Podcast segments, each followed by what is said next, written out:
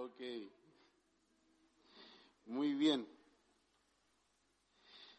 Quiero compartir el día de hoy con ustedes eh, un mensaje que se llama Yo soy nuevo.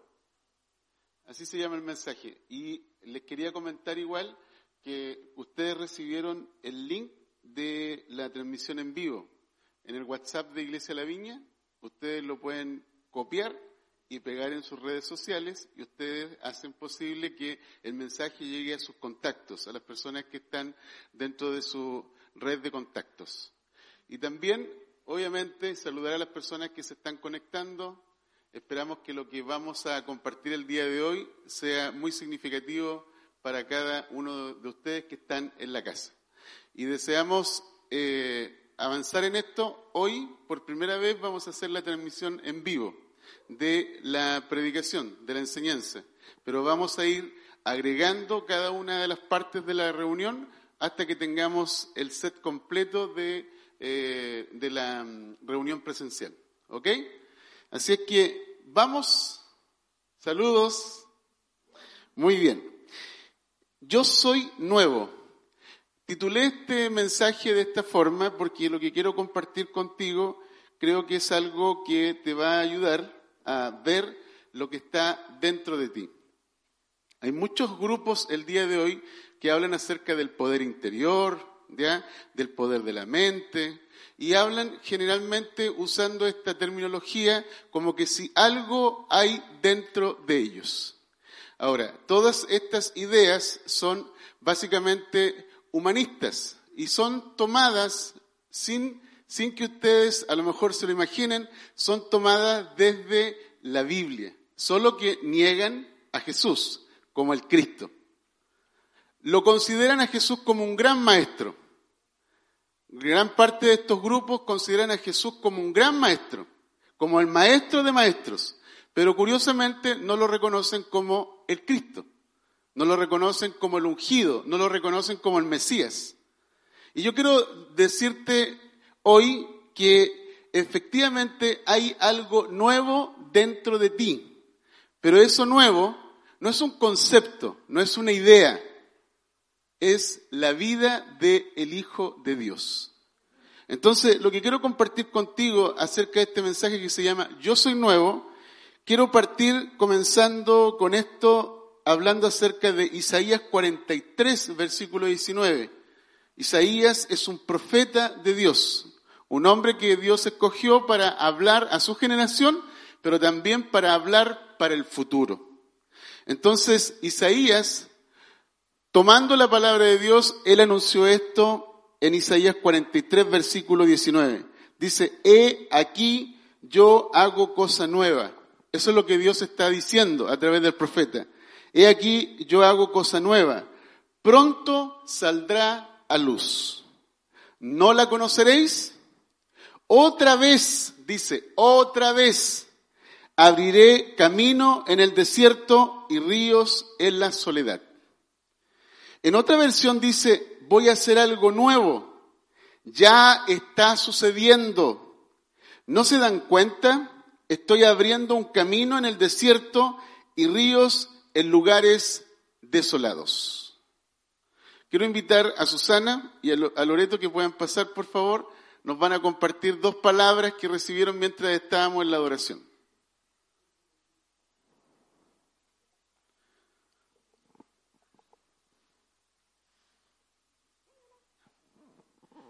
mientras estaba en la adoración vi un desierto, un desierto, una, imagen de un desierto y luego eh, vi lluvia caer sobre este desierto y el desierto empezó a florecer.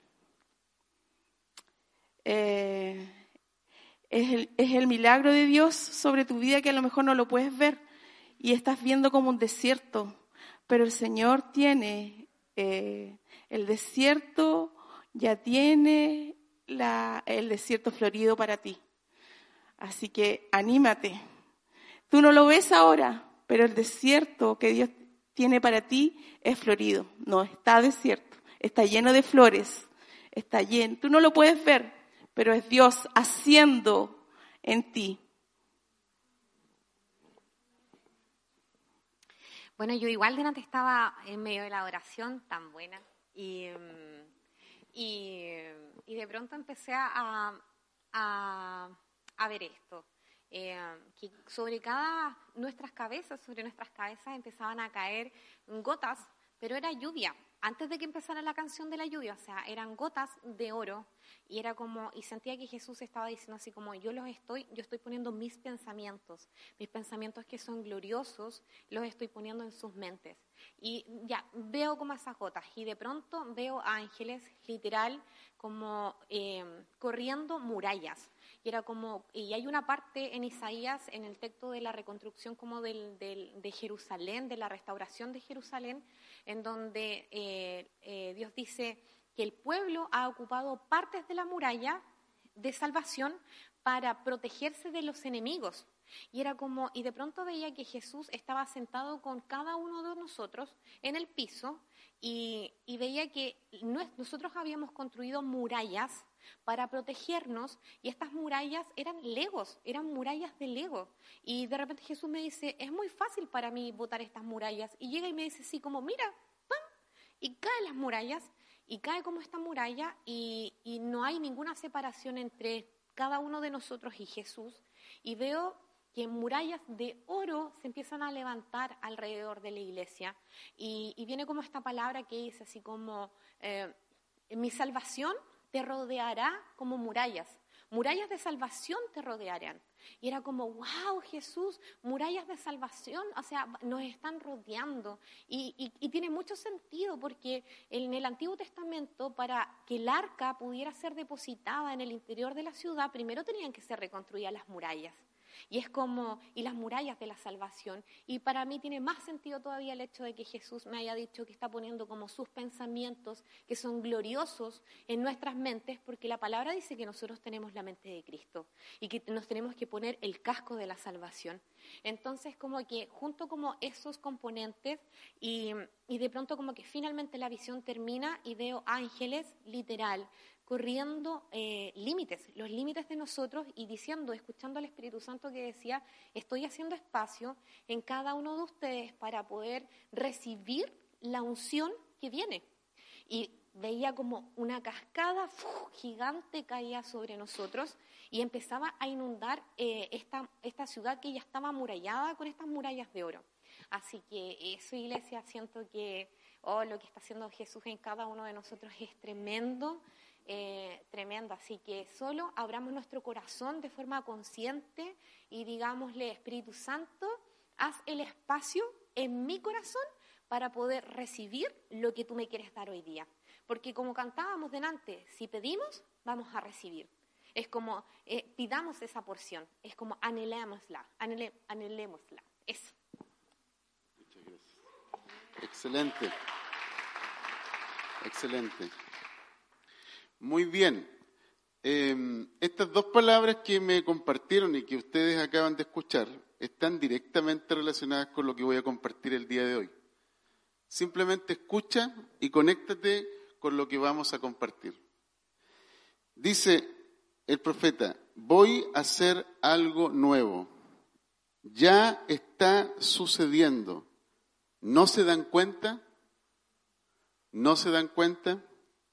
Estoy abriendo un camino en el desierto y ríos en lugares desolados. Un camino en el desierto y ríos en lugares desolados. Dice, otra vez abriré camino en el desierto y ríos en lugares desolados. Nosotros sabemos que el pueblo de Israel estaba bajo cautividad estaba bajo la cautividad específicamente eh, en, en el reino de Egipto. Y ellos fueron llamados por Dios para caminar hacia el desierto, porque Dios estaba buscando de ellos la adoración. Y ellos salieron en búsqueda de la promesa que Dios había dado, donde les daría una tierra donde fluye leche y miel. Ahora, el hecho de que ellos salen de Egipto salen de la esclavitud, eso no significa que eh, cuando ellos comienzan a transitar por el desierto son totalmente libres. porque en su mente todavía tenían mentalidad de esclavos. En su mente todavía se miraban conforme al pasado. En su mente todavía deseaban las cosas de Egipto. En su mente todavía estaban luchando con la idolatría que sembró Egipto en sus corazones. Ellos iniciaron un camino cuando comenzaron a entrar en el desierto cuando comenzaron a entrar en su promesa, cuando comenzaron a entrar en lo que Dios les había ordenado, salir de Egipto y entrar en Canaán. Entonces, cada uno de nosotros sabemos esa historia. Sabemos también la historia de que Dios les condujo, Dios abrió camino en el desierto. Dios los guió, de hecho, con una nube durante el día para que el calor del sol no eh, golpeara tan fuerte. En el desierto más o menos hay una temperatura de 45 a 50 grados. Claramente una persona durante el día se muere. Pero también Dios abrió en el desierto ríos, ríos en la soledad. En la soledad del desierto Dios abrió ríos, Dios abrió fuentes de aguas para su pueblo. Entonces Dios está diciendo algo a través del profeta Isaías. El profeta Isaías está hablándole a Israel porque conocen esta historia y les está diciendo, yo lo voy a hacer otra vez. Lo que hice en el pasado, lo voy a hacer con ustedes, ahora en el presente. Ahora está sucediendo, dice. ¿Acaso no lo ves? Ahora, cuando nosotros pensamos en esto y pensamos en el profeta Isaías, y él está hablando hace 800 años antes de Jesús, él está literalmente haciendo una mención acerca de Jesús. Dice, voy a hacer algo nuevo. ¿Qué es lo nuevo? Lo nuevo es precisamente lo que Jesús traía, lo que Jesús venía a hacer, lo que Jesús nos venía a dar. Fíjate que hay choques cuando Jesús aparece. Yo algo de esto le he compartido. Un choque que es súper importante que uno puede considerar para poder analizar esto.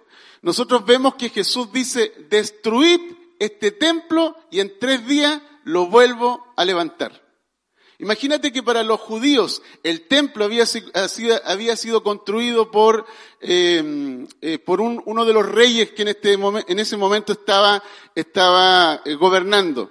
Ese rey tratando de congraciarse con los judíos, le construyó este templo. ¿Sabes cuánto tiempo demoró en construir ese templo? 46 años.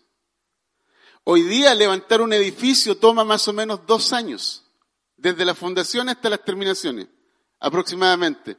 Pero en aquel entonces construir el templo significaba 46 años de construcción. Y los judíos responden y reaccionan y dicen, ¿cómo dice semejante tontera, estupidez. Nos tomó 46 años construir este templo y tú, ¿en tres días lo vas a edificar? Ya. Lo que está diciendo Jesús es algo nuevo, total y completamente nuevo. suena incluso ilógico, irracional para la mente humana. Es un choque con la manera en cómo los judíos creen las cosas. Entonces cuando Jesús está diciendo, de, que él va, eh, de que él va a edificar un templo, significa que todo a partir de Jesús no tiene nada que ver con el templo de los judíos. Es un nuevo templo. Es una nueva edificación. Fíjate en este detalle, por favor. Los judíos consideraban el templo como el lugar sagrado como el lugar en donde todos los ojos del mundo estaban puestos sobre Israel porque el templo era el centro. Todo se construía en torno al judaísmo. Claramente era algo sumamente importante y Jesús de un plumazo les dice eso. Eso literalmente es ofensivo. Es contrario a lo que un judío común y corriente espera. Ahora, tú y yo hemos construido nuestra vida en torno a la religión del cristianismo. Y quiero decirte que Jesús no vino a construir una religión. Se les llamó cristianos por primera vez a los creyentes. ¿Y saben lo que significa? Significa pequeños Cristos. Significa que tú y yo somos como Cristo. Significa que tú y yo reflejamos a Cristo. Eso significa pequeños cristos o cristianos. Entonces Jesús no vino a traer una nueva religión. Jesús vino a traer una nueva realidad. Una nueva realidad que tiene que ver con un nuevo yo soy. Una nueva identidad. Un nuevo hombre. Ahora, otro choque. Tenemos, por ejemplo, a Nicodemo, que era un hombre que simpatizaba con Jesús. Un hombre que era, de alguna forma, dentro del Sanedrín, un hombre respetado. Era un hombre que conocía la Torá, conocía la ley, era un hombre que tenía influencia en Israel. Era uno de los gobernadores de Israel. Y dice que en la noche, a escondida, se acercó a Jesús. ¿Por qué no lo hizo de día? Porque podía ser repudiado. Y le dice, maestro bueno, sabemos que tú vienes de Dios, porque nadie puede hacer las cosas que tú haces si no viene de Dios. Tremendo halago, imagínate, un maestro de Israel, un líder. Imagínate que un líder de esa, de esa categoría te dijera algo así. ¿Cómo se te hincharía el pecho? ¿Ah? Recién, imagínate, recién Coté me acaba de dar un halago. Uno se siente bien con esos halagos. Imagínate ese tremendo mensaje de un maestro de Israel a un hombre de unos 30 años. Sin embargo, Jesús choca con su creencia y le dice, ¿sabes qué? Si no naces de nuevo, no puedes entrar al reino de Dios. Si no naces de nuevo, no puedes ver el reino de Dios. Y él comienza a preguntarse, ¿cómo yo un hombre viejo? Imagínate, mentalidad. Yo, hombre viejo, ¿cómo puedo nacer de nuevo? Eso significa meterme en el vientre de mi madre y volver a nacer. Y Jesús le dice, no estás entendiendo absolutamente nada. Entonces Jesús viene a traer algo nuevo. Y una persona que simpatizaba con Jesús como Nicodemo, claramente encontró este choque, este choque con algo nuevo. ¿Qué significa nacer de nuevo? ¿Qué significa que yo no puedo entrar al reino, que no puedo ver el reino, si no nazco de nuevo? Jesús dice, si no naces del agua y del espíritu, no puedes ver el reino de Dios. Y le agrega algo más, le dice, las personas que han nacido de nuevo son como el viento. No saben a dónde van, ni, no, saben, no saben en qué dirección van porque el Espíritu los guía. ¿Sabes qué significa eso para un judío? Un judío cuadradito, ¿ya? Alguien que tiene un esquema hecho en su vida, un esquema mental, ¿ya? Que conoce los 613 mandamientos, que conoce la Torá, que conoce la historia. Imagínate Jesús diciéndole eso a un maestro de Israel. Es un choque. ¿Por qué? Porque Jesús viene a traer algo nuevo. Hay, otro, hay otro choque, porque Jesús, por ejemplo, habla acerca de Juan el Bautista. Dice, no hay profeta más grande que Juan el Bautista. ¿Sabían ustedes que Jesús dijo eso?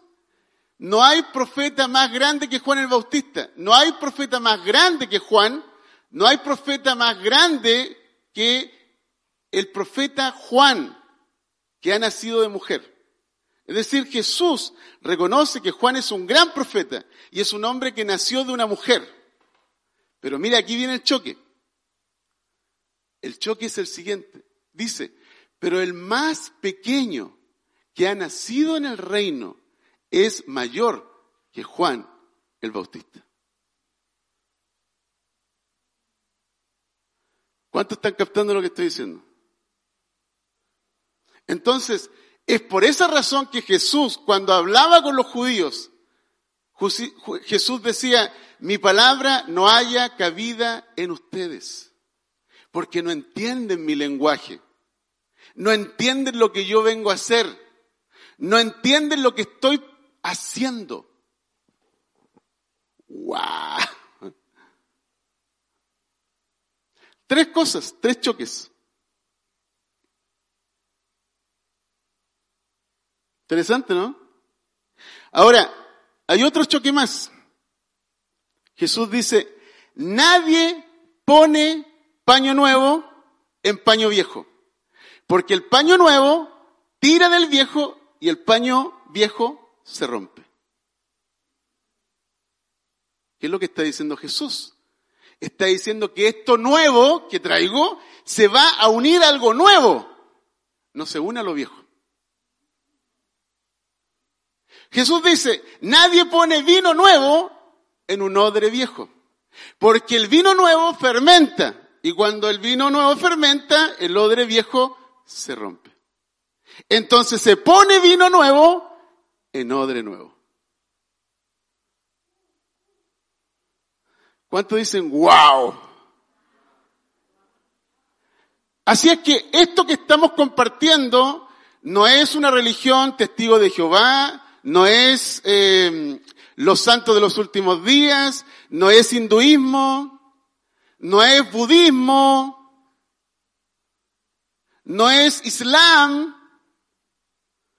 es algo nuevo que viene del cielo.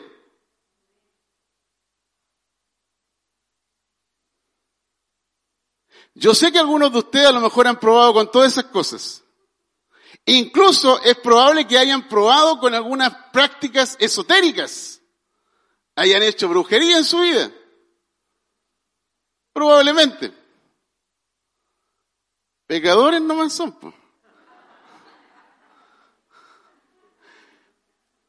No importa lo que tú hayas hecho, pero alguna de estas cosas es probable que tú hayas hecho. Pero lo que te quiero decir que esto es absolutamente nuevo. Algunas personas, por ejemplo, prueban con PNL, programa neurolingüístico. ¿Han escuchado de eso? Algunas personas pueden probar con mindfulness. Gracias. Ahí me ayudan un poco porque soy buenazo para el inglés. Quiero decirte que ninguna de esas cosas se compara a lo nuevo que viene a traer Jesús. Wow.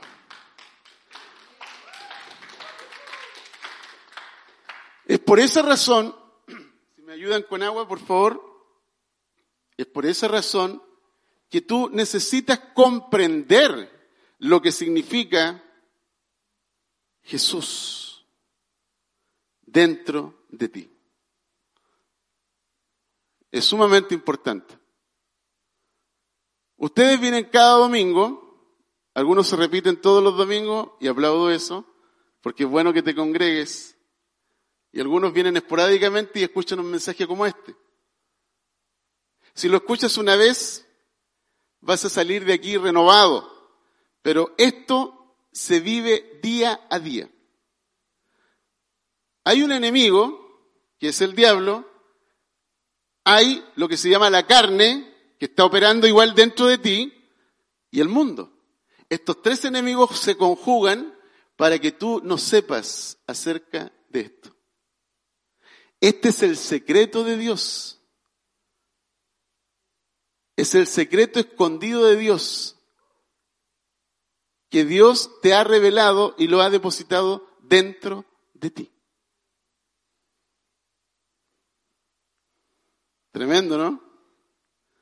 ¿Hasta aquí estamos bien? Ahora, algunos de ustedes, por ejemplo, por distintas experiencias que han tenido, conocieron a Jesús y llegaron al pentecostal, al bautista, al metodista, al asambleísta, llegaron a, a cualquier iglesia y llegaron a la viña también. Las iglesias en general, las congregaciones, las comunidades cristianas enseñan la Biblia.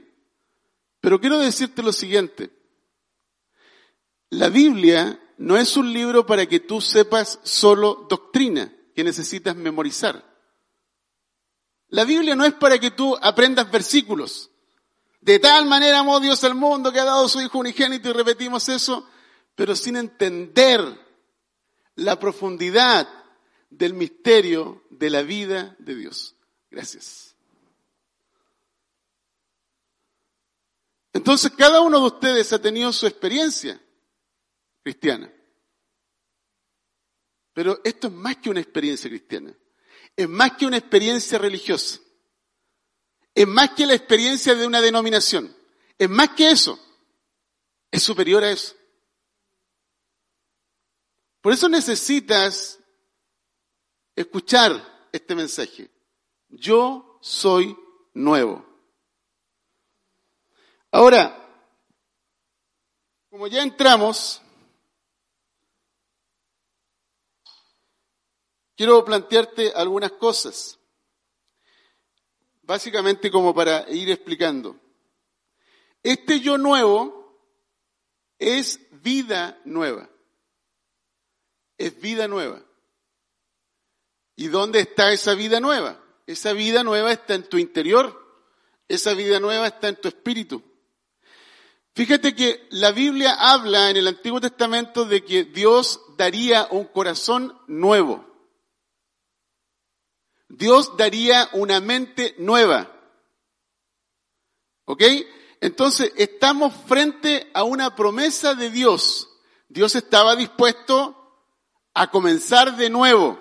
Es decir, el primer hombre Adán, que trajo la caída a toda la humanidad, Dios dijo, voy a comenzar un nuevo Adán, voy a traer el nuevo Adán, voy a comenzar una nueva humanidad. Y esa nueva humanidad, esa cosa nueva que Él está haciendo, es Jesús. Si alguno está en Cristo, nueva creación es, las cosas viejas pasaron, y aquí Dios está manifestando lo nuevo.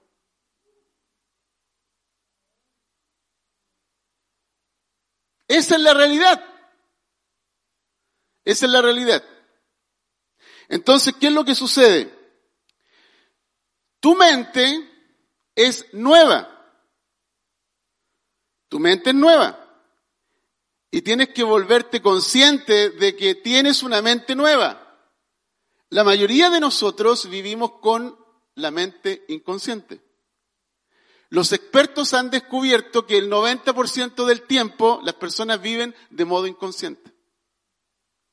Solo un 10% del tiempo vive de manera consciente. Los expertos dicen que el 90% de las personas no saben el propósito de su vida. Solo el 10% de las personas saben el propósito de su vida. ¿Saben por qué? Porque para poder entender el propósito de tu vida necesitas estar consciente. La herencia que tú recibiste de Adán, del viejo Adán, hace que tú vivas de manera inconsciente. La herencia que tú recibes cuando eh, naces de nuevo y Jesús viene a vivir dentro de ti, hace que vivas de manera consciente. Es decir, el Espíritu de Dios despierta tu entendimiento para que tú comprendas las cosas como son, para que tú veas la realidad. La palabra verdad consiste en realidad, ver las cosas como son. Y ver las cosas como son significa que tú tienes que leer la Biblia, el Nuevo Testamento, con los ojos de Jesús. Cuando tú, por ejemplo, encuentras que Jesús habla del templo, cuando tú encuentras que Jesús habla con Nicodemo, o cuando tú encuentras que Jesús habla acerca de el odre viejo y el odre nuevo, la mayoría de ustedes, al no ver como Jesús, por ejemplo, no comprende lo que Jesús está diciendo. Porque ven esos pasajes desde la mente religiosa. ¿Cuántos de ustedes, sean sinceros conmigo, cuando Jesús hablaba del odre nuevo y el odre viejo, ustedes se veían como un odre viejo. Levanten su mano. Yo por muchos años me viví como un odre viejo. Y no entendía lo que Jesús estaba diciendo. Pero ahora entiendo. Entiendo que Jesús es el vino nuevo. Y yo soy un odre nuevo en donde ese vino entró en mí y está fermentando. Pero no se pierde nada de ese vino porque soy un odre nuevo. Si Jesús, que es el vino nuevo, entra en un odre viejo, el odre se rompe. Porque el vino nuevo se expande, fermenta. Entonces, ¿qué ocurre? Es incompatible el vino nuevo con un odre viejo. Es incompatible un paño nuevo con un paño viejo. ¿Está siguiéndome?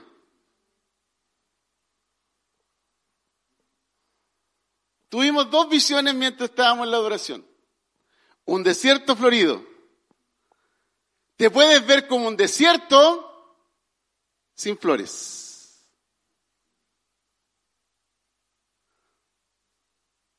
Pero eres un desierto florido, donde Dios está enviando su lluvia temprana y tardía para que tú te veas de acuerdo a lo sobrenatural de Dios, porque en el desierto no nace nada. En la visión de Loreto, tú puedes darte cuenta de que hay ciertos muros que nosotros levantamos para protegernos y que Dios nos dice son como legos, fáciles de mover, pero Él está construyendo algo nuevo, son muros de oro. ¿Sabes lo que significa el oro? Para la Biblia, para Dios, significa nueva naturaleza, naturaleza divina. Por eso les pido que compartan las palabras, porque las palabras están conectadas con lo que estamos compartiendo, porque todo lo que estamos viviendo aquí es en el Espíritu. Yo puedo escuchar estas palabras y no tomarlas en cuenta. Y créeme que estas palabras siempre están presentes en nuestro espíritu, porque el Espíritu Santo constantemente nos está hablando. Nos habla a nuestra mente consciente, pero nuestra mente inconsciente dice, no, ¿será que lo estoy inventando? No, ¿será que esto es para otra persona? No, ¿será que esto no es para mí?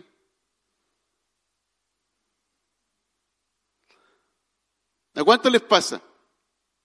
Mientras estamos en la adoración estamos en una atmósfera celestial, estamos en una atmósfera espiritual.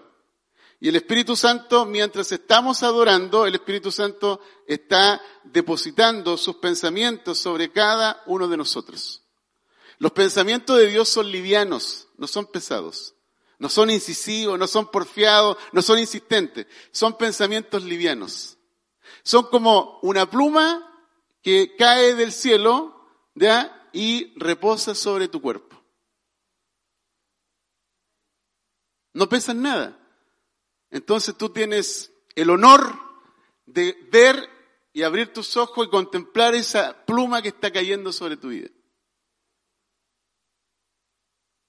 Loreto vio pequeñas gotitas de lluvia que eran como oro, naturaleza divina. Mira, en Juan capítulo 1, nosotros encontramos lo siguiente. Dice, a todos los que le recibieron y creyeron en su nombre, Dios les dio el derecho de ser llamados hijos de Dios. Todas estas personas que recibieron y creyeron son personas que no han nacido de seres humanos, sino que han nacido de arriba. Entonces tú y yo nacimos físicamente, tenemos una vida física, tenemos una vida temporal, pero hay un nuevo nacimiento o hay un segundo nacimiento que es un nacimiento espiritual. Ese nacimiento no viene del vientre de una mujer, sino viene del cielo. Y todos aquellos que nacen del cielo son llamados hijos de Dios. Los hijos de Dios son todos aquellos que recibieron, observa la palabra, recibieron. Cuando alguien recibe algo, lo tiene. Todos aquellos que recibieron, todos aquellos que creen en su nombre, Dios les ha dado el derecho, el derecho de ser llamado hijo de Dios.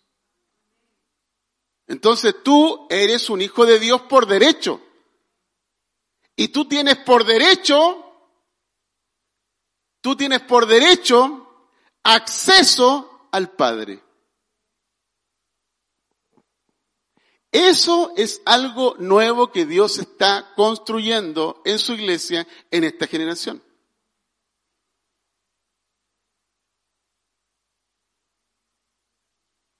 ¿Cuántos están viendo esto? Amén. Es por esa razón que nosotros encontramos que Jesús dice esto con respecto a Juan el Bautista. Dice, entre los nacidos de mujer, el mayor es Juan el Bautista, pero el más pequeño nacido en el reino de Dios es mayor que Juan. ¿Sabías tú que Jesús dijo en varias ocasiones que están escritas en el Nuevo Testamento, en los cuatro evangelios puedes encontrar esto? Uno mayor que Salomón está aquí. ¿Cuánto han leído ese texto? En otra ocasión dice, uno mayor que Jonás está aquí. ¿Lo has leído? Son pequeñas frases, así. Uno mayor que Moisés. Uno mayor que el templo está aquí. Uno mayor que el sábado está aquí. ¿Ustedes se habían fijado que Jesús había dicho eso? Imagínate decir eso. Uno mayor que Jonás. O sea, Jonás, de acuerdo a la historia, fue vomitado por un gran pez.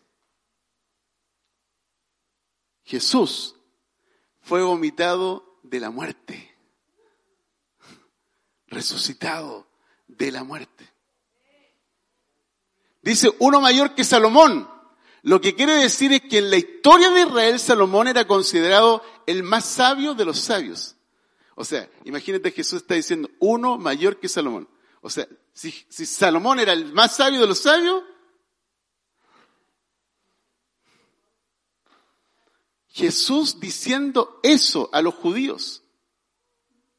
Uno mayor que el templo, decir, uno mayor que el templo está aquí. Uno mayor que el Sabbat está aquí. Eso es locura para un judío. Es sacudir la cabeza de un judío. Por eso se lo querían cocinar. Pero ¿por qué Jesús hizo eso? ¿Por qué se arriesgó a tanto? Porque él sabía quién era, gracias, él sabía lo que venía a hacer. Y lo que él venía a hacer era algo nuevo. Probablemente tú has conocido la religión cristiana. ¿Pero has conocido esto nuevo? ¿Has conocido esto nuevo? Es interesante. Es muy interesante.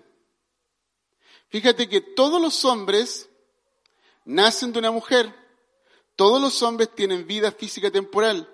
Todos los hombres están expuestos a la muerte física. Todos. Sin excepción. Sin embargo, Dios dice, yo te escogí antes de la fundación del mundo. ¡Wow! Es decir, tu papá todavía ni tu mamá existían.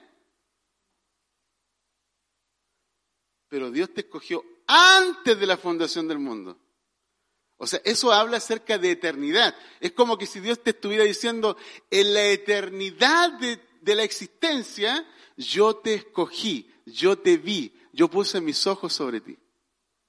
Tú vives en una temporalidad, en algo temporal. Lo eterno es así, grande, largo, extenso, ya, infinito. Y tú naces en lo temporal, tiempo. Antes de la fundación del mundo, antes que las cosas fueran hechas, yo te escogí. Ya, no lo puedes entender. Yo, y Dios dice, sí, yo lo entiendo que no lo puedes comprender. Entonces Dios te lo acerca más. Dice, en el vientre de tu madre yo te escogí. Ah, eso es más cercano, ¿verdad? ¿Verdad? Eso es más cercano. Pero todavía sigue siendo sobrenatural. Y algunos de ustedes empiezan a pensar, pero si yo no fui hijo deseado por mis papás, a lo mejor yo nací de una violación, mis papás me abandonaron, fui criado por mi abuelo. ¿Se fijan las razones que empiezan a aparecer en tu mente? Todo eso, ¿de dónde viene? ¿Viene de Dios, que está edificando su vida en ti, o viene del enemigo, que está tratando de que tú no veas lo que tienes? Algunos de ustedes son terapeutas, psicólogos, algunos a lo mejor es coach, algunas de las personas que están aquí hacen asesorías. Créanme lo siguiente, arreglar el problema humano es súper complejo. Es muy complejo. Amén. Es muy complejo. Pero cuando tú comienzas a poner los fundamentos desde dónde nace el ser humano, entonces la vida se ordena. Hace años atrás eh, escuché una ilustración acerca de un hombre que estaba viendo el periódico, leyendo el diario. Hoy día podría ser ver la pantalla del televisor o de, de su teléfono, de su computador, pero en aquellos años leía el diario y su hijo trataba de llamar la atención. Y el hijo le insistió tanto en que le insistió tanto que el papá, molesto, le pasó una hoja de diario y se la rompió en pedazos. ¿Ya? El niño, mientras el papá estaba con el diario frente a sus ojos, no viendo lo que el niño hacía, el niño se dio cuenta de que el diario tenía diferentes partes y empezó a juntar las partes del diario. Y mientras empezó a juntar las partes, armó el pliego completo. Pero ¿por qué se guió el niño? Porque las partes que estaban dispersas eran las partes del cuerpo humano. Entonces el niño le dice, papá, papá, hombre, hombre. Y el papá miró esos pedazos de papel en el suelo, ordenados, y conformaban el pliego del diario. Un niño pequeño cuando logra ver la imagen del hombre real, es capaz de armar la vida y sorprender a un adulto.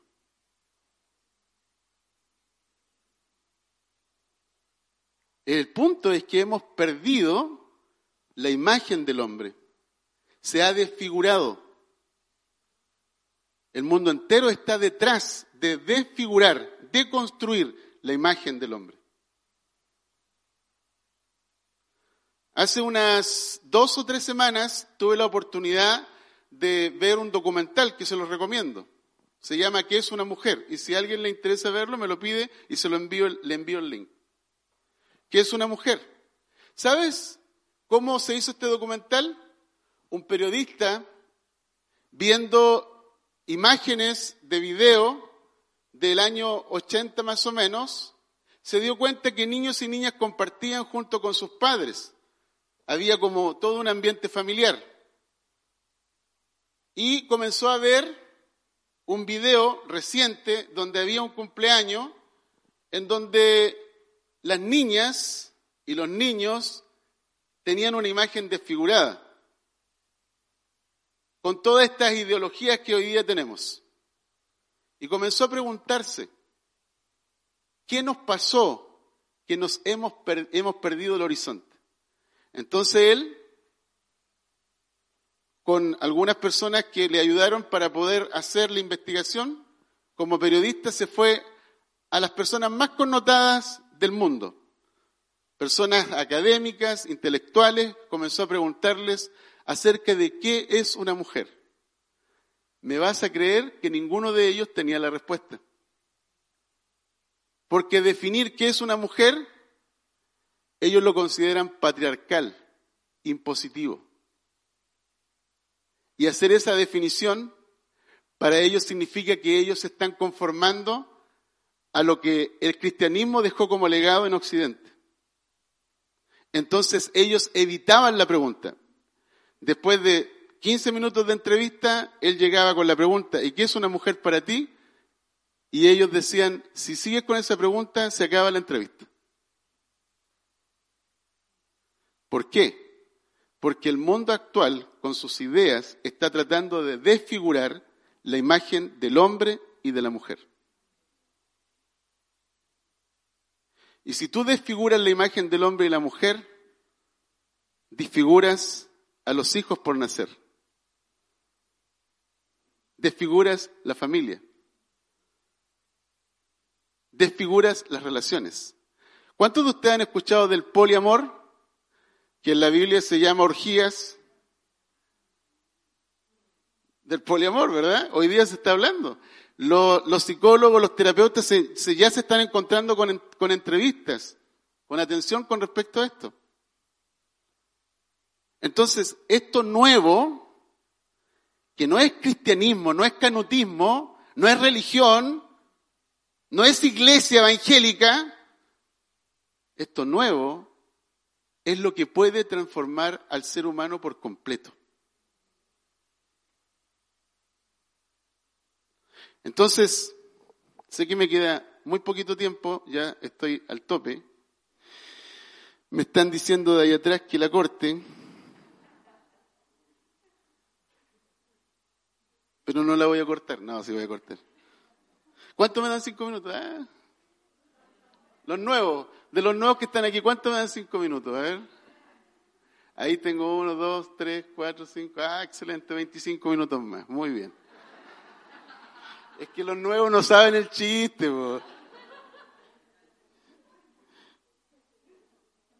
Mira, quiero terminar con esta cita. Dice, mirad cuál amor nos ha dado el Padre, que seamos llamados hijos de Dios. Dice, por esto el mundo no nos conoce, porque no le conoce a Él. Wow.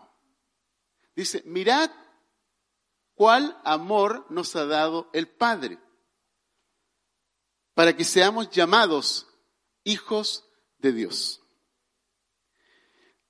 Juan dice, muy amados, ahora que somos hijos de Dios y aún no se ha manifestado lo que hemos de ser, pero sabemos que cuando Él aparezca, seremos semejantes a Él, porque le veremos tal como Él es.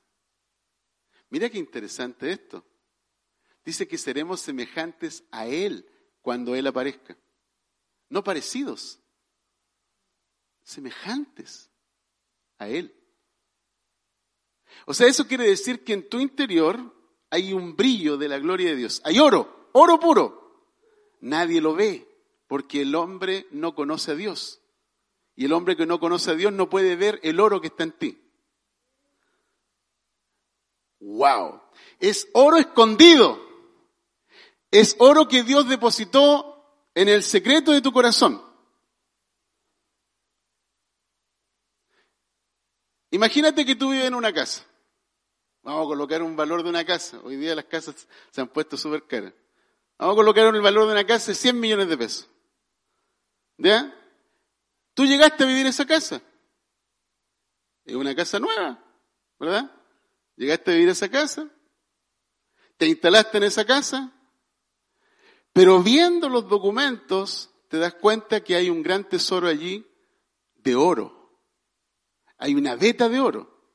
Y esa veta de oro se puede transformar en 100 mil millones de dólares.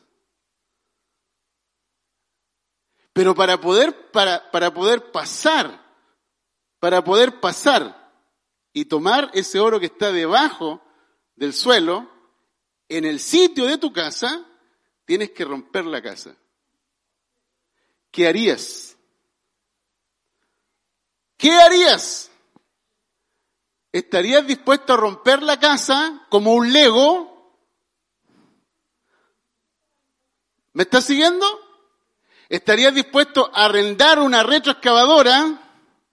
¿Estarías dispuesto a contratar gente para que te ayude a hacer la excavación?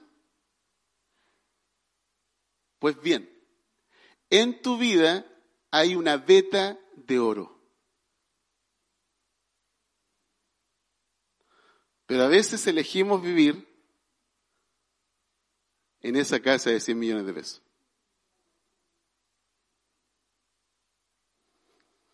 Entonces, para terminar, muy amados, ahora somos hijos de Dios y aún no se ha manifestado lo que hemos de ser, pero sabemos que cuando Él se manifieste seremos semejantes a Él porque le veremos tal como Él es. Y cualquiera que tiene esta esperanza gloriosa se purifica a sí mismo porque Él es puro. Wow. Quiero invitarte a que puedas colocarte de pie.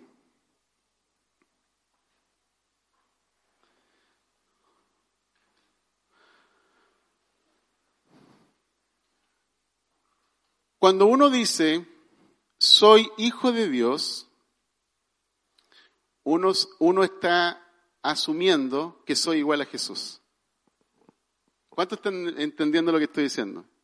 Cuando tú dices soy hijo de Dios, estás asumiendo que soy semejante a Jesús. Cuando tú dices soy hijo de Dios, estás asumiendo que no estás solo en la vida, que tienes un Padre en el cielo. Cuando tú estás diciendo soy hijo de Dios, estás asumiendo que el Espíritu de Dios vive en ti. Dicho de otra forma, el Espíritu del Hijo vive en ti.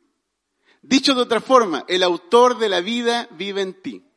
Dicho de otra forma, la naturaleza divina vive dentro de ti. Cuando tú estás diciendo soy hijo de Dios, estás asumiendo que tú eres representante de Jesús aquí en la tierra. Y dice la Biblia que para esto aparece el Hijo de Dios para deshacer las obras del diablo. Cuando tú dices soy hijo de Dios, estás asumiendo que eres parte de una comunidad, eres parte de una familia, de gente que ha nacido de arriba. Cuando tú dices que soy hijo de Dios, estás asumiendo que tú eres una persona que tiene un nuevo corazón, una nueva mente, un nuevo espíritu, un nuevo lenguaje, una nueva visión. Cuando tú estás asumiendo que eres hijo de Dios, tú estás considerando que no eres de la religión cristiana evangélica. Perteneces al reino de los cielos que se ha revelado aquí en la tierra. Eso es lo que estás asumiendo. ¿Cuántos captan lo que estoy diciendo? Cuando tú asumes que eres hijo de Dios, comprendes que tu desierto será florido. Cuando tú asumes que eres hijo de Dios, comprendes que la vida no la puedes construir con tus legos. Tienes que permitirle a Dios que edifique muros de oro en tu vida. Cuando tú eres hijo de Dios, estás asumiendo de que hay lluvia del cielo cayendo sobre ti. Y la lluvia del cielo es oro, porque el, cielo lo que hace es derrama lluvia de oro, porque es la naturaleza divina. Wow. Cuando tú dices y asumes que eres hijo de Dios, tú dices, dentro de mí hay un yo soy nuevo. Así es que no me define el pasado, no me definen mis experiencias, no me define el medio, no me define mi familia, no me define lo que me dijeron.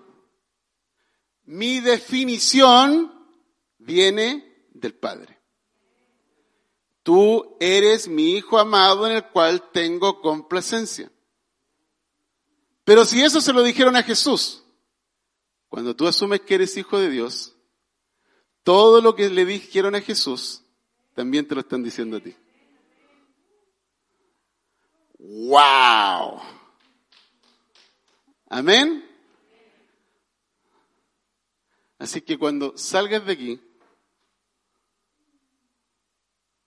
quiero que salgas como alguien nuevo.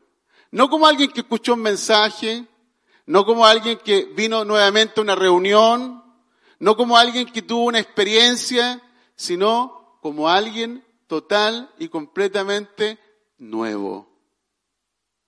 Porque Jesús vino a traer algo nuevo.